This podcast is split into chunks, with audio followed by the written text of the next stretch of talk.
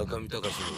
の FM 芸術道場。まあ、そういったその今年は本当にニューデーというチャリティープロジェクトに震災以降は奔走していて、まあ、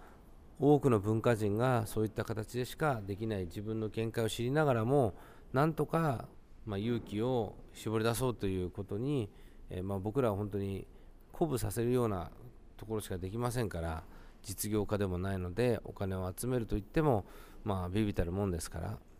そういったその活動にまあ今年はずっと従事してたんですけどもそれがいよいよクライマックスになってきた。それでまあそれを活動やってます。と同時にうちの会社自身もですね、まあ、そういった事業をやってるので、まあ、正直苦しいんですよ今。それであの芸祭も今度の10月9日に行われますけれども3月本当は3日に行われるはずだったものも潰れてしまって皆さんに返金をしたり会場にお金を払ったりして随分、えー大きな赤字を被ったんですがそれでもなんとか今年もう一回芸祭やってみようと思ってプチ芸祭という名目でやることにしました。とか、えーニューデイプロジェクトプチ芸祭プロジェクト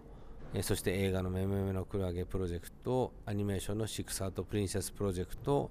そしてエマニュエ・ペロタンでの古典プロジェクト、ドーハの展覧会用の100メートルの500羅漢プロジェクト、その辺がごちゃごちゃになって今進んでいる状況ですね。あとそうだ、あとギャラリーでのいろんなプロジェクト。今度はあの、アンリ・サラさんという方が来ます。うち開会期が招待して開会期ギャラリーで展覧会をしていただくんですけれども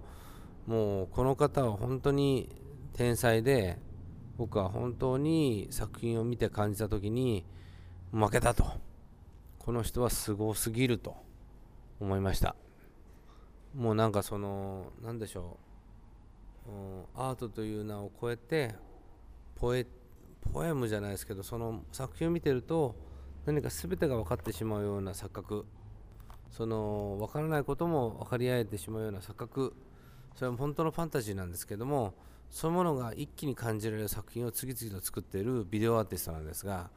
この方を、えーの個展をやることになってます。でこの方がいよいよ来週から日本にやってきます。